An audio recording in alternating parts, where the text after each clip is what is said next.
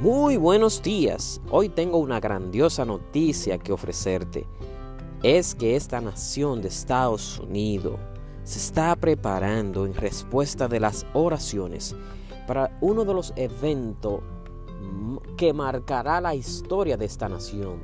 Estamos orando por un avivamiento y vemos como mujeres, hombres de Dios están levantando con un espíritu radical a trastornar sus ciudades con el poder del Evangelio, donde veremos con este poder transformador y revolucionario a muchas discotecas ser cerradas, muchos carteles de drogas escondidos en apartamentos y bodegas, que se comercian por las calles, que destruyen las vidas de los jóvenes, de los niños y el futuro de esta nación. Nos levantamos contra todo espíritu contrario y torcido de las tinieblas que quieren confundir y destruir nuestra niñez, nuestros jóvenes, jovencitas. Ellos son los promotores del pecado. De una forma u otra, su determinación es firme, pero no es con nuestra fuerza que luchamos, ni que peleamos esta guerra, es con el poder del Espíritu Santo.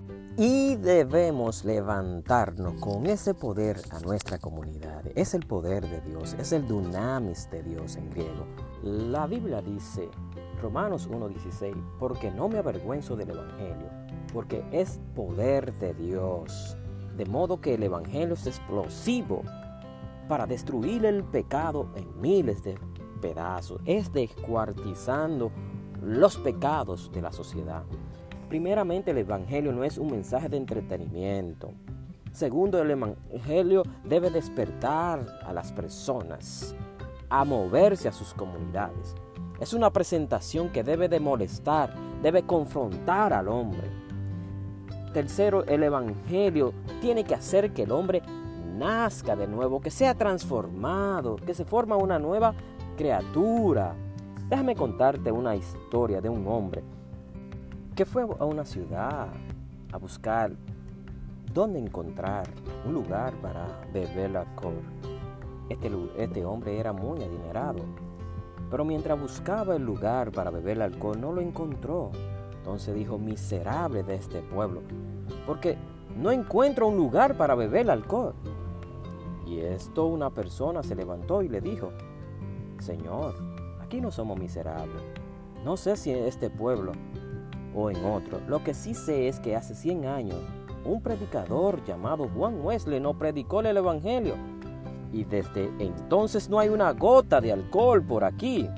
Se dice que el predicador Billy Sunday predicaba y las cantinas y los lugares de bebida, las tabernas eran cerradas. No hay dudas que el Evangelio tiene poder para terminar con la maldición del licor, las drogas, la prostitución y todo el pecado que es basura social. El Evangelio es la mejor escoba para barrer todas las inmundicias de la, de la ciudad. El Evangelio pero debe de trastornar al ser humano, la sociedad. Invierte el orden de las cosas, lo cambia de malo a bueno, en el nombre de Jesús. Juan Wesley siempre oraba y decía, Señor, dame cien hombres que amen a Dios con todo su corazón y que solo le teman al pecado y moveré al mundo. Y es que los hombres fieles de Dios son los que trastornan al mundo. Por eso, segunda de Timoteo 3:12 nos dice, y también los que quieren vivir piadosamente en Cristo Jesús, padecerán persecución. La persecución será inevitable para todo aquel que quiera vivir de una manera santa. Puesto que una manera santa es la que descubre la maldad de otros.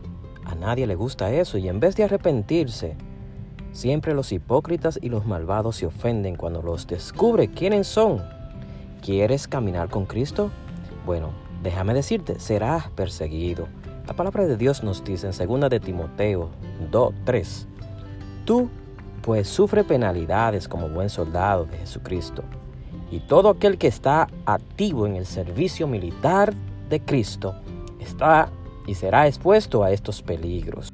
Cuando leemos en nuestras Biblias, en los Hechos de los Apóstoles, capítulo 2 del 22 al 24, Hechos 2, 40, 41 y Hechos 4 del 1 al 4, vemos una iglesia viva que esto es el resultado de los que trastornan al mundo. Ellos llenaron a Jerusalén con toda la predicación del poder del Evangelio.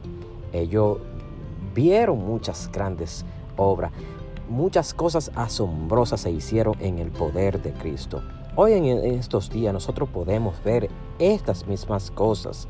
Nosotros tenemos que levantarnos con estas convicciones que los mismos apóstoles para mover este evangelio y trastornar este mundo y esta ciudad con el mismo Evangelio y así ser testigo de la maravilla de Dios. Pero se necesita la predicación fiel y de hombres fieles para quedar en evidencia de este poder.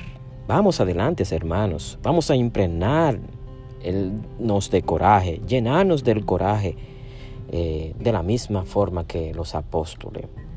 Vamos a trastornar esta ciudad con el poder del Evangelio. Déjame decirte que los trastornadores no son gente comprendida, no son gente populares ni aplaudidos, son gente difamadas y atacada, son personas perseguidas por su fe, pero son considerados fuertes e importantes en el reino de los cielos. Así que adelante, Dios nos llama a ser trastornadores. La palabra de Dios nos dice en Hechos 8.1.4 que cuando ellos los llamaron a los apóstoles y después de azotarlos, les intimidaron que no hablasen en el nombre de Jesús.